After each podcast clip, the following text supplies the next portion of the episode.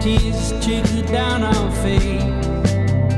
Then I light my first Lemon cigarette. Tunes mit LA. Da ist Radio Stadtfilter am heißen, heißen Dienstagabend und wir sind da im Nerdfunk oder wir sind noch nicht ganz im Nerdfunk. Kevin, hast du eigentlich gestern die Show verfolgt, die Apple abgeliefert hat? Eiskalt nicht, gar nicht. Aber ich kann das erzählen, wir, wir haben ja jetzt einen neuen Mitarbeiter und der würde gerne mit Mac arbeiten. Und dann hat er sich aus Spaß schnell den Mac zusammengestellt, den er gerne hätte. Und hat den Preis angeschaut? Nein, er hat dann äh, ein iMac Pro mit allen Komponenten, kostet 15.332 Franken. Und er hat gesagt, alles was drunter ist, wäre Aber- enttäuschend. Aber auf, zum auf 15'000 kommen, musst du wirklich alles ankreuzeln. Wenn du ein paar Sachen weglässt, dann kommst du auf 10 vielleicht oder 9. Nein, also alles. alles. Du, du hast also einen 2,3 GHz 18 Kern Prozessor mit 4 Tera SSD und 128 GB RAM. Genau. Und dann lässt du ihn fallen, weil du ungeschickt bist. Und dann, oder du tust ihn mal schnell aufschrauben, um zu schauen, wie es drinnen aussieht. Und dann tut ein Apple nicht mehr flicken, weil sie sagen, wir flicken keinen Computer, den der Benutzer selber aufgeschraubt hat. Und dann kannst du ihn wegrühren. Ich habe ihm dann nicht erklärt, dass er das nicht überkommt. es gibt ein iPad Mini. Mehr, mehr nicht. Mit dem muss er klarkommen. Nein, er kommt, er kommt einen, schönen, einen schönen Laptop über. Er hat, er hat das, glaube ich, auch nicht so. Ich hoffe, dass er das nicht so ernst gemeint Ja. Hat. Also- Ach, aber es ist ja nichts passiert. Nein, es ist wirklich nichts passiert. Und äh, der Raffi Zeyer, mein Kollege, der ja da in dieser Sendung auch schon war, weil er so ein Apple Watch-Fan ist, haben wir mal über die Computeruhren geredet. Und er hat dann wieder müssen überfliegen und sich das, den ganzen Er Jetlag... über für das. Ja, er ist ja mit vor Ort in San Francisco oder wo das war. Und weiß nicht, ob es sich lohnt oder nicht. Muss seine Familie... Nein, das darf ich jetzt nicht erzählen. Nach dem neuen Datenschutzgrundverordnung darf ich jetzt nicht, nichts über seine Familie sagen. Ich sage nur, er lässt seine Familie im Stich. Und, Also, und, du hast schon gesagt, er hat eine Familie. und seine Frau schon- muss sich... schon- Gut, ich glaube, das hat er selber öffentlich gemacht. Also Okay. Aber eben, also ja... Ich, ich bin auch, irgendwie habe ich aber auch fäng nicht mehr so Erwartungen an die, an die Veranstaltungen, weil seit äh, his Steve Nest nicht mehr ist, ist einfach... Äh, Nicht mehr so viel ja, los. ja. Ich finde, weißt, die Änderungen alles sind gut häufig, wenn du es dann mal siehst und so, aber man müsste einfach nicht so ein grosses Trara drum machen. Heute ist also jemand, und das ist jetzt gerade eine Frage an dich, vielleicht weißt du Inside-Informationen. Heute ist jemand mit einem Artikel aus dem Tagesanzeiger gekommen, wo jemand geschrieben hat über den Apple HomePod. Heißt der HomePod? Der heisst HomePod, du Das- meinst den Lautsprecher, den Siri-Lautsprecher. Da hat jemand hat einen Artikel über den geschrieben und dann hat der Kunde von mir gefunden, ich will so einen.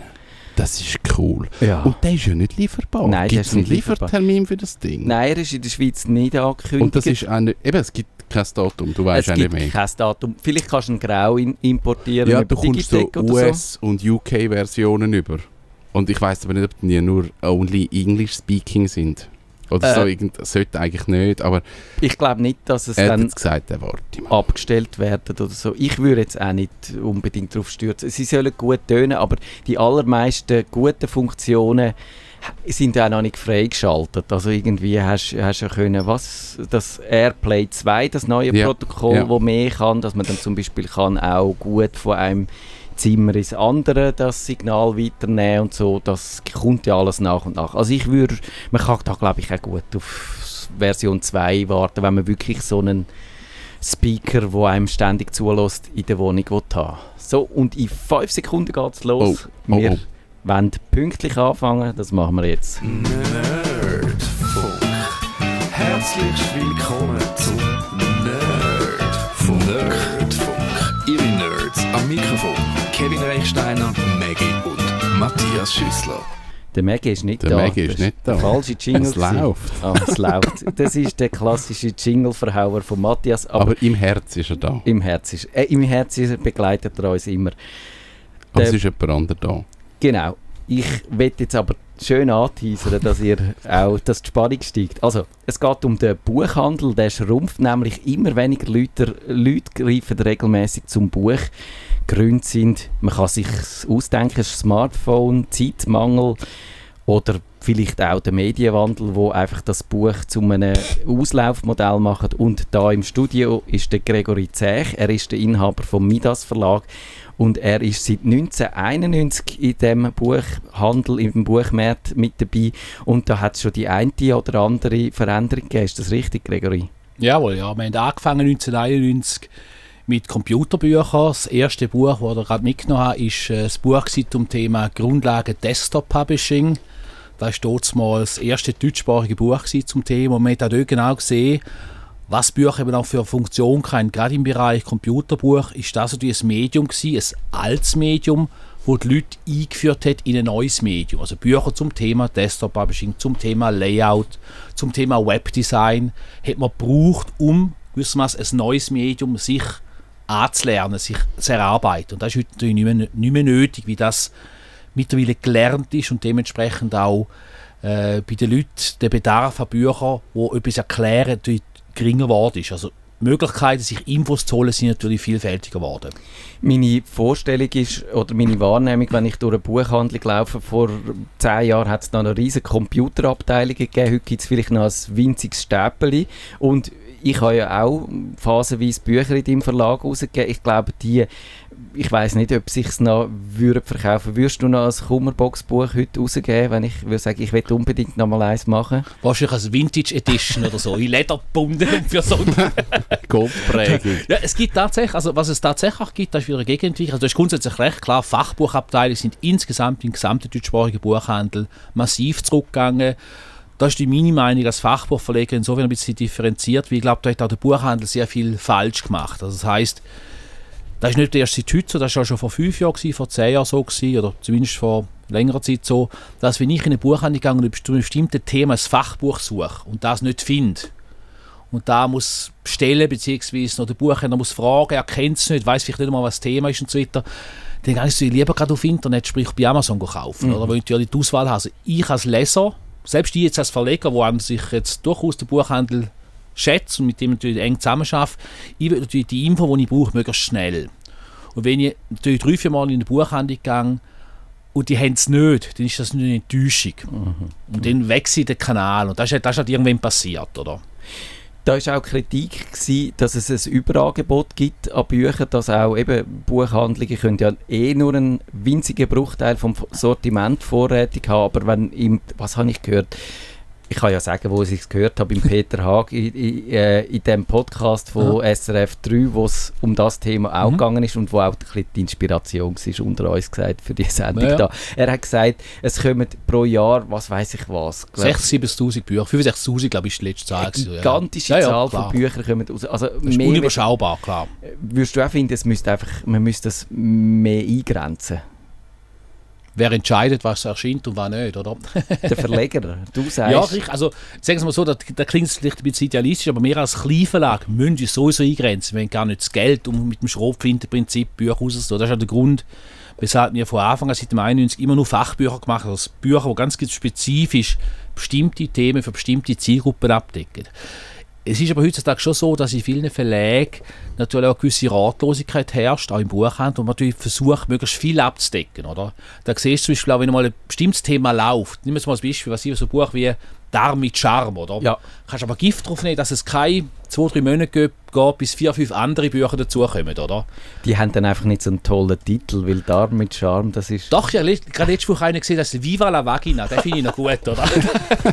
der ist fast so gut wie Darm mit Charme. Nein, aber das heisst natürlich, in einem Markt, wo niemand genau weiß, was läuft, ist natürlich, wenn mal etwas läuft, oder?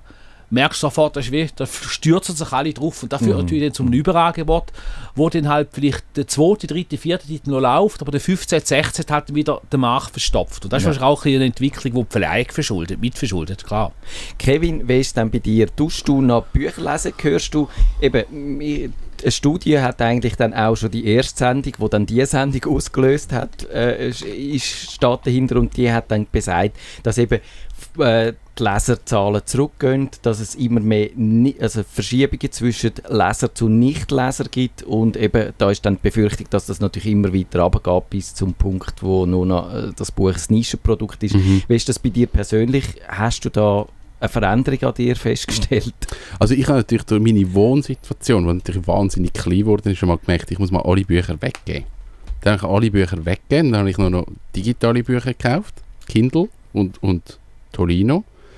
Und dann habe ich gemerkt, das ist scheiße. Ich lese nicht mehr viel, weil die Bücher liegen dann wie nicht rum und dann mache ich es wie nicht mehr. Ich kaufe jetzt wieder Bücher.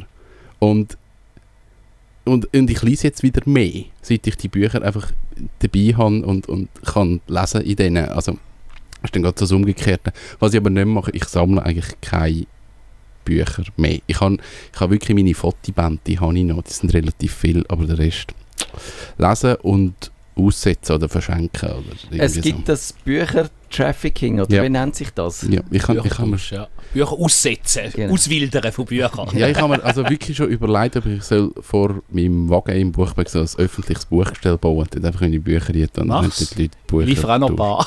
Das fänd, ich finde eigentlich die Idee mega schön. Und Ja. ja, wäre noch so ein Projekt.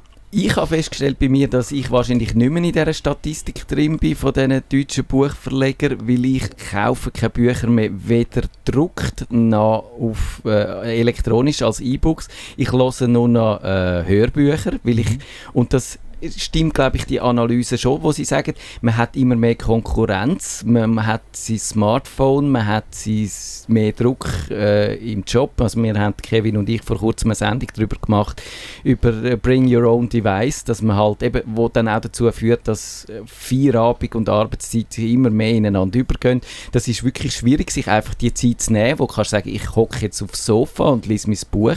Aber mit diesen Hörbüchern kann ich unterwegs, ich kann, wenn ich Sport mache, wenn ich Hausarbeit mache, wenn ich pendle, wenn ich dieses oder jenes mache, kann ich Bücher hören. Aber ich kaufe die Bücher bei Audible, bei einer Amazon-Tochter und das taucht wahrscheinlich nicht auf in einer Statistik vom deutschen Buchhandel. Ja, und letztlich ist ja auch, ist auch ein Hörbuch eine Umsetzung von einem gedruckten Buch. Also sprich, da ist ein Autor, da ist ein Verlag und ob dann die Form, wie so die Anbietungsform, ein gedrucktes Buch ist, ein E-Book oder ein Hörbuch, ist letztlich wurscht, oder?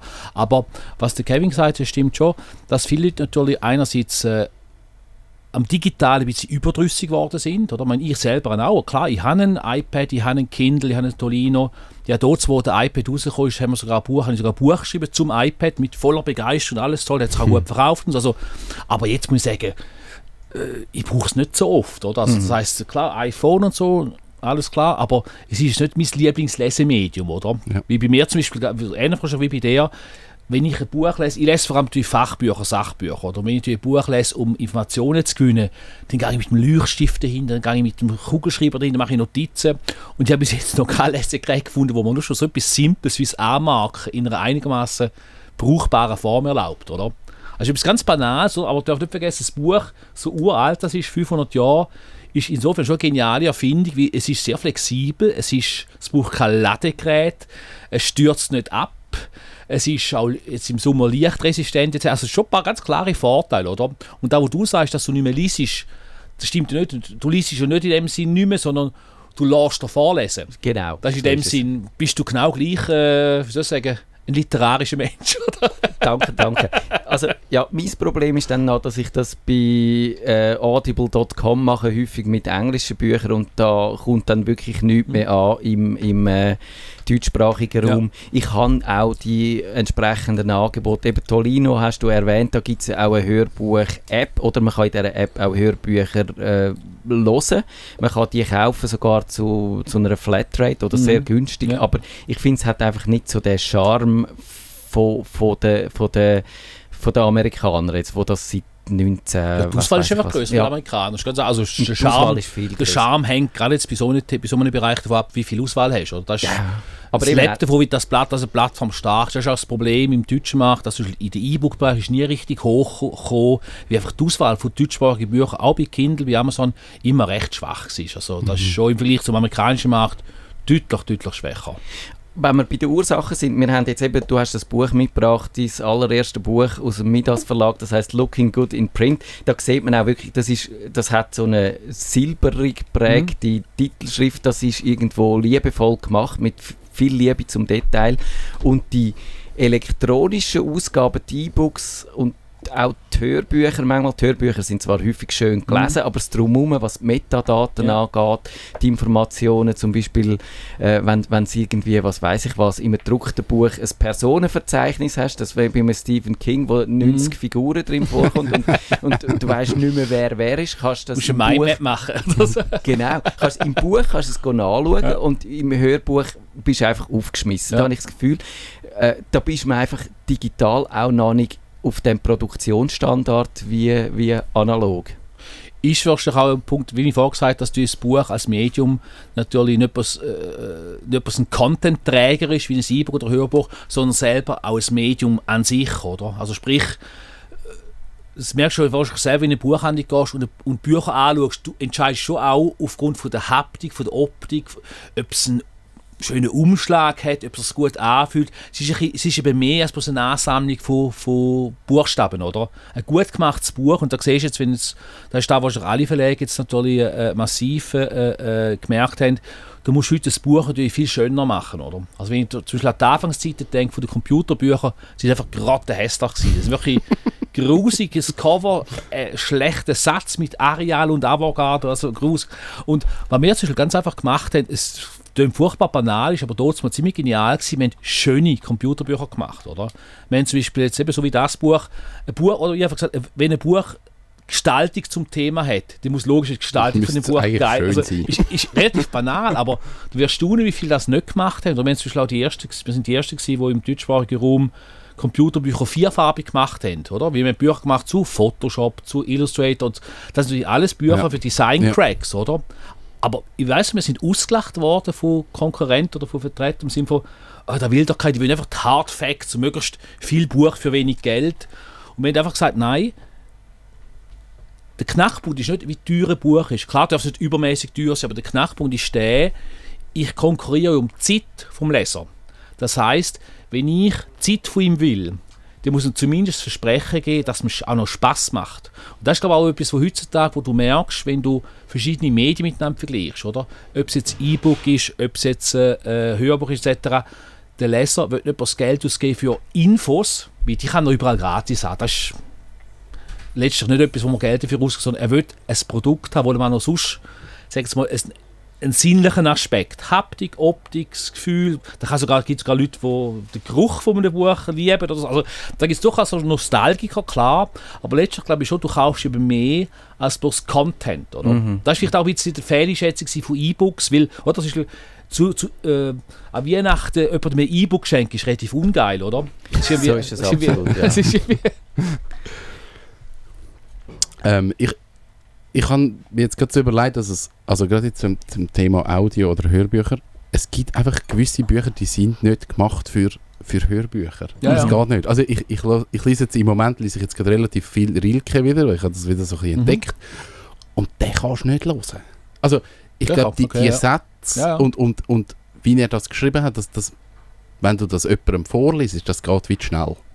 Und ich glaube, das ist mega schwierig. Und Also was mich zum Beispiel bei einem Hörbuch stört, also wenn die Stimme mir nicht passt, Oh, das ist ganz schlimm. das ist grauhaft, Ja. das stelle ich gerade ab. Also ich bin wahnsinnig empfindlich auf Stimmen, Ja. oder? Und wenn zwischen Stimmen einfach für mich nicht die Erzählerstimme ist, die ich im Kopf Ja. habe beim Lesen, Die dann muss- löscht es mir ab. Die oder? muss passen. Und das sieht man auch, das ist vielleicht auch ein Problem im deutschsprachigen Raum. Ja. Das sind eigentlich, wenn man Hörbücher lässt auf Deutsch, dann sind das relativ wenig Leute. Also man trifft immer wieder die gleichen Erzähler. ja, ja, Und dann so ein den- Rufus Beck und so, sind alle Genau. gut Ja. und so, aber die hast du Ja. mittlerweile auch schon gehört. Und dann kennst du ihn aus dem Buch und Ja. hörst ihn aber Ja. im anderen Ja. und dann passt das nicht. Und die Genau. Amis, die haben natürlich irgendwie zehnmal oder hundertmal mehr Das so, und dort, dort findest du wirklich Leute, die auch genau auf die... Und ich Ja, ja. bin sicher, da findet auch ein Casting statt. ja, ja, dass das, klar. Die dass haben mehr das- Auswahl, ist halt so, Ja. ja, klar. Und, und das ist, glaube ich, wirklich Ja. so. ja.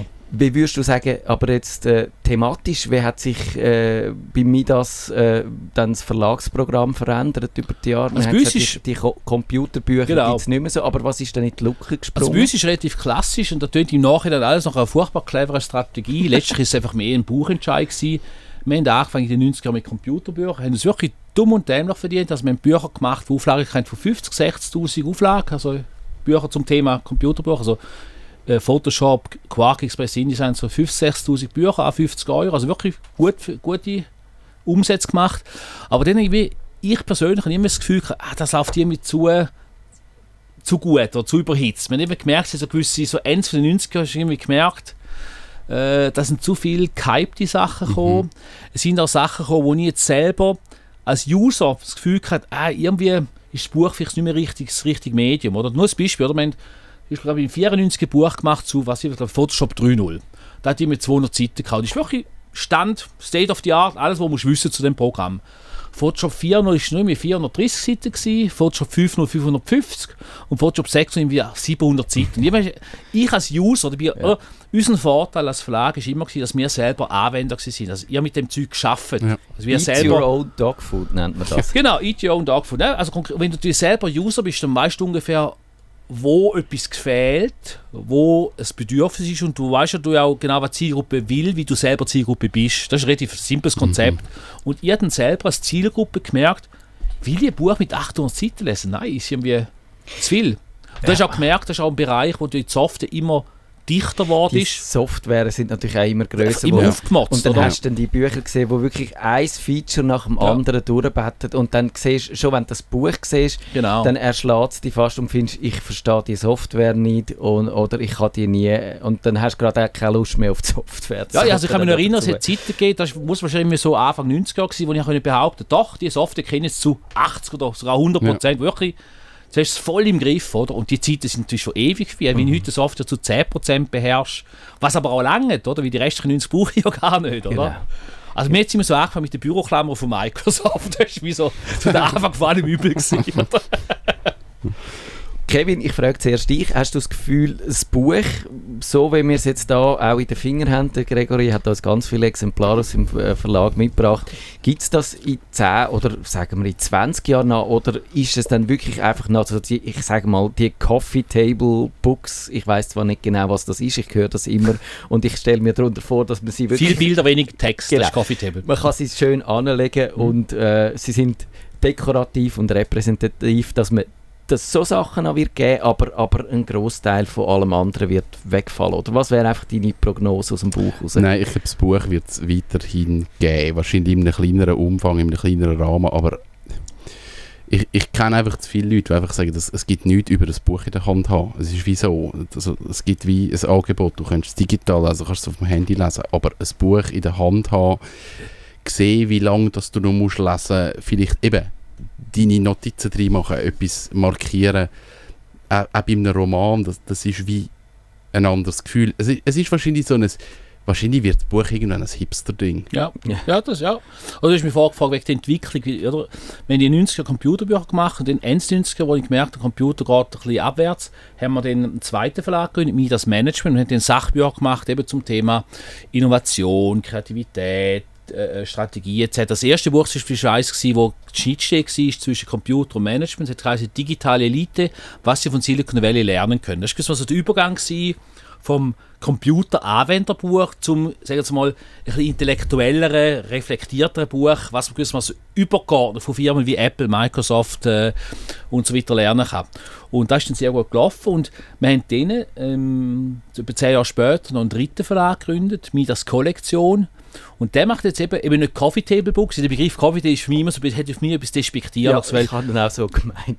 ja, ja, nein, Coffee, Coffee Table Books sind halt oft Sachen, wo, sag's mal, ah, so Interior Design, wo Leute so Wohnungen anschaust oder Tapetenmuster, das ist nett, aber das ist irgendwie, wir sind ein Sachbuchverlag, darum haben wir auch, wo wir das Kollektion gegründet haben, ganz klar gesagt, was wir machen, ist da, wo die Engländer im englischsprachigen Bereich, würde das nennen, Illustrated Non-Fiction, also Sachbuch, aber illustriert. Das heißt, hohe Textanteil, hohe Bildanteil, aber eben so, dass es journalistisch, inhaltlich, contentlastig ist. Schon klar, Bilderteil ist die höher und muss auch etwas zum Anschauen sein. Oder wenn man ein Buch macht zum Thema Fotografie, hat das zwar Bilder drin, aber die Texte sind eben so, auch wenn sie kurz sind, dass sie sehr dicht, sehr kaltvoll sind. Das ist mir noch wichtig, oder? Weil ich habe schon das Gefühl, ein Buch, wo nur so ein Blätterbuch ist, das brauchst du eben auch nicht, weil das kannst du jetzt im Internet auf YouTube auch haben, oder? Das ist irgendwie, das ist dann zu wenig. Es muss schon, also ich glaube, Kunststück, egal ob es jetzt ein Buch ist oder ein E-Book oder ein Hörbuch, aber bei einem Buch, das gedruckt ist speziell, ist natürlich, dass du verschiedene Komponenten zusammennimmst, oder? Eben, guter Inhalt, gute Bilder, gute Typografie, lesefreundliche Typografie, Benutzerführung. Da kommen eben sehr viele Sachen zusammen, wo du als Verlag oder als Autor die Aufgabe hast, gewisse Komponenten so zusammenzumixen, dass es dann eben Spaß macht zum Lesen. Und das ist schon, das ist ein Mix. Und der Mix ist eben letztlich etwas, wo wo gewisse Regeln hat. Das Buch ist im Vergleich zu einer Webseite linearer.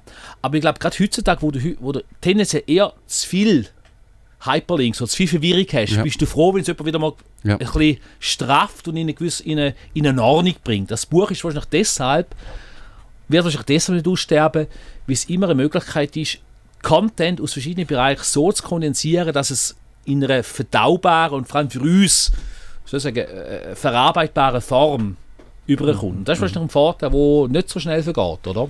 Das heisst auch, wir haben ja in dieser Sendung auch immer, wo wir zum Beispiel über Self-Publishing geredet haben, gefragt, warum braucht es eigentlich die Verlage noch, wenn ich ja selber kann ein Buch Ja. produzieren heute relativ günstiges Ja. E-Book oder pr mit Print on Ja. Demand sogar ein Papierbuch, das bei Amazon einstellen, äh, verkaufen direkt ohne Klar. den Verlag. ist Aber alles möglich, klar. Also ich würde grunds also grundsätzlich nichts gegen Self-Publish. Es gibt wirklich Bereiche, wo es Sinn macht. Ich würde sagen, es macht dort Sinn, wo du erstmal deine Zielgruppe genau kennst, mitten drin bist. Zum Beispiel heutzutage du dich Sinn, oder dort hat es durchaus Sinn gemacht, in den 90er Jahren als Computerbuchautor Self-Publishing zu machen. Weil wenn du deine Zielgruppe hast und du der Programmierguru für Sprache XY bist, dann musst du nicht ein, wie soll ich sagen, ein super elegantes und redigiertes Buch, du musst einfach die Hard Facts eins zu eins machen, oder?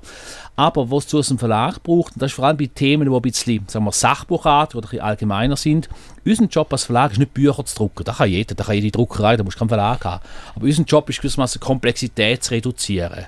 Das ist eigentlich der gleiche Job, den du als Journalist hast, der gleiche Job, den du als, als äh, Moderator oder, oder Lehrer hast. Also du musst gewissermaßen in ein Thema hineingehen, dir Wissen aneignen und das dann so umformulieren, ummünzen, jetzt in unserem Fall in Form von einem Buch, in Form von einem, von einem, von einem Produkt, dass der Leser das Wichtigste erfasst. Und das ist ein ziemlich großer Job, da sind natürlich mehrere Leute beteiligt. Oder in unserem Fall sind das Autoren, Übersetzer, Lektoren, Korrektoren, Typografen, Hersteller. Also da sind vielleicht vier, fünf Leute an einem Buch beteiligt und ich glaube einfach, dass die einfach insgesamt einen besseren Job machen als einer allein. Weil ein Autor, jetzt mal böse gesagt, der kann entweder gut schreiben oder er kann gut lektorieren oder er kann gut Layout, aber alles zusammen ist relativ selten. ist ja, ja. Nicht unmöglich, aber selten. Oder? Und eben, wir haben auch geredet über die immer größere Konkurrenz in den Buchhandlungen. Da wird euer Job eigentlich auch anspruchsvoller, indem ihr euch besser durchsetzen gegen die Konkurrenz, mehr Leseanreiz Ja. bieten und man muss wahrscheinlich auch mehr, wirklich inzwischen mehr spüren. Was halt, ja, was halt wirklich der Punkt ist, es lange heute nicht mehr als Verlage für ein Buch zu machen, weil da kommst du mit dem kommst du nicht durch. Du musst versuchen, aus einem Buch ein Event zu machen. Also du musst, der Job von einem Verlag ist heute nicht ein Buch zu machen, das auch, aber was viel schwieriger ist, ein Buch sichtbar zu machen. Oder Wie machst du ein Buch sichtbar? Und da hat mit Werbung, mit PR, mit Marketing, Presse zu und so weiter. Nur als Beispiel, wenn du jetzt ein Buch von einem Managementautor da habe ich jetzt äh, an der Buchmesse London gekauft, von einem englischen Verlag. Der Autor ist aber ein Schwede, spricht Englisch. Und der ist jetzt beispielsweise nächste Woche an der CeBIT, der haltet dort der Eröffnungskeynote an der CeBIT Hannover. Und wir haben jetzt das Buch bewusst ein bisschen rausgezögert. Es hätte eigentlich schon im April kommen, wenn es sich rausgezögert auf den Anlass. Jetzt gibt es dort halt einen Book Launch, exklusiv zur CeBIT, oder? Das heißt, es gibt ein Event, oder? Also man muss, du musst immer ein bisschen schauen, dass äh, dass ein Buch zu einem Event werden kann schlagen. Das klingt nicht immer, aber wenn es klingt, hast du natürlich dementsprechend ganz eine andere Resonanz. Oder? Das Buch ist immer noch das gleiche, wie wenn es im April rausgekommen wäre, aber jetzt ist es gewissermaßen Highlight. Wir müssen heute pünktlich aufhören. Schon. Äh, wir sind noch nicht ganz fertig, äh, aber unsere Nachfolger stehen schon in den Startlöchern. Und jetzt, da das ja eine Sendung über Bücher ist, werde ich auch noch über Bücher ganz direkt reden. Und zwar mit Empfehlungen von jedem von uns. Und ich würde sagen, der Gregory hat dann das letzte Wort. äh, Kevin, soll ich anfangen? Willst du anfangen? Mit, mit Buchempfehlungen? Ja. Äh, fang du an. Also ich bin gerade dran, ganz neu, natürlich nach dem, was ich gesagt habe in dieser Sendung. Es ist ein englisches Buch von Audible. Es ist von Daniel Suarez. Es heißt Change Agent. Der Suarez schreibt ja die Thriller, wo so Near Future handelt, äh, immer mit ganz aktueller Technologie. Und da geht es jetzt um Genmanipulation und darum, also Computerrevolution ist durch, jetzt kommt so die biologische Revolution, wo man kann quasi mit dem menschlichen Körper machen, was man will. Und das hat sehr spannend angefangen und ich bin gespannt, wie es weitergeht. Kevin, jetzt bist du dran. Ich habe aber wirklich keinen Buchtipp im Moment, weil Oh ich lese im Moment extrem quer. Aber Im ich sage, leset, leset Rilke, leset Tolstoi und leset Bukowski. Das, Die das ist Reklam, ich glaube, wieder mal gut. Gregory, die, die Reklam, die sehen jetzt wirklich seit 50 Jahren gleich aus, oder? Die müssen nichts, ein Klassiker, die ja, müssen nichts ja. verändern. Sobald sie etwas anderes machen, Das würde es nicht gehen. mehr. Ist halt eine Marke. Also wenn es mal geschafft ist, so eine Marke zu sein wie Reklam Langenscheid oder, oder Diogenes, dann hast du schon, na klar, dann hast du schon gewisse Leser. Wobei auch die, klar, ich meine, die kommen jetzt auch nicht geschenkt über. So ist es. Und jetzt, äh, du Genau, du hast gesagt, ich, ich habe drei Buchtipps. Da meine ich Okay. drei. Nein, ich mache es ganz kurz. Das erste Buch, das ich da ins Mikrofon habe, nein, das ist ein Buch aus dem eigenen Verlag, das heißt Denkwerkzeuge. Es ist ein Buch zum Thema Kreativität, Innovation. Das ist mir ein Beispiel von einem Buch, das der Autor zuerst im Selbstschlag rausgegeben hat. Er hat 500 Stück verkauft. Ich habe das zufällig entdeckt auf Amazon und habe gefunden, das ist ein geiles Buch, das könnte man aber noch besser machen. Und wir haben es dann zu unserem Verlag genommen und haben mittlerweile 25'000 verkauft. Eben so viel zum Thema Self-Publishing. Und wir haben, es gibt eine englische Ausgabe, eine russische Ausgabe und eine chinesische Ausgabe. Also wenn du sagst, für was brauchst du Verlag, da dafür zum Beispiel. dafür, ja. Das sieht aus wie eine Bibel. Genau, so, gut erkannt. Gell? Das zweite Buch ist ein Buch, das euch beide vielleicht dürfte interessieren. Das ist ein Buch von äh, Kurt Wolf, das heißt die Postscript-Revolution. Ich habe mit ihm zu tun gehabt, äh, Ah, genau, bevor, bevor er äh, das, die, äh, bevor es Ja, rausgekommen klar. ist. Ich habe aber keine Zeit gehabt, um es wirklich gegenlesen. Er hat mir sogar gesagt, dass du glaube ihm sogar den Verlag empfohlen hast. Oder er hat dich gefragt, ob der Midas Verlag etwas ist. Dann hast du ja gesagt. Danke. ich glaube, das ist so gewesen, ja. Ja, kann sein. Hure hure- hure Filz, Genau, auf jeden Fall, das ist ein Buch, ein gutes Beispiel von jemandem, der, der hat eigentlich für seine Erinnerungen aufgeschrieben, der war Redakteur beim Deutschen Drucker und hat 50 Jahre Druckgeschichte miterlebt, inklusive eben hat Steve Jobs äh, getroffen, ein Gründer von Adobe, Geske Warnock und so weiter. Und er erzählt es aber so spannend, also mu- musst du mal ein Exemplar haben, der erzählt es so spannend, dass genau, du, du merkst 50 Jahre Geschichten, so eben die ganze Geschichte, wo jetzt auch das Buch natürlich Teil davon ist, Druck, Repografie, äh, Print, Postscript und so weiter, wo du auch siehst, wo die Hintergründe sind, wie das zusammenhängt. Oder? Also ich als User, jetzt auch schon seit 20, 30 Jahren das mitbekommen habe, beim Lesen, für, ah, darum haben die das so gemacht, ah, das ist der Grund. Und du siehst ja zum Teil, wie gewisse Sachen gar nicht so zufällig sind, wie, wie, wie man meint, sondern sehr wohl knaller geplant und auch gemacht sind. Das dritte Buch ist eines von nicht von mir. Das ist das Buch vom äh, Schlecki Silberstein, Das Internet muss weg. Ein sehr ein kritischer Titel. Da, was bisschen nach Clickbait tönt auf dem Titel, ist eigentlich eine sehr gute äh, äh, äh, Einführung, was gewissermaßen hinter den Kulissen läuft und was auch gewissermaßen, wieso jetzt Stichwort, wenn das Internet muss weg schreibt, dann meint er vor allem Social Media. Er schreibt zum Beispiel eine gute Analyse, das ist die Verweildauer, wo Facebook und Google und so weiter wollen, dass das so das Hauptziel ist und dass beispielsweise Hate sehr viel mehr Verweildauer, also Leute, die sich aufregen, bleiben länger auf dem Internet oder länger auf Social Media etc. Deshalb haben die grossen Player wie Google, Facebook gar kein Interesse, das zu reduzieren, weil das halten die Leute bei der Stange. Sehr böse, aber sehr zutreffend. Gregory Zech, ganz herzlichen Dank. Nerdfunk.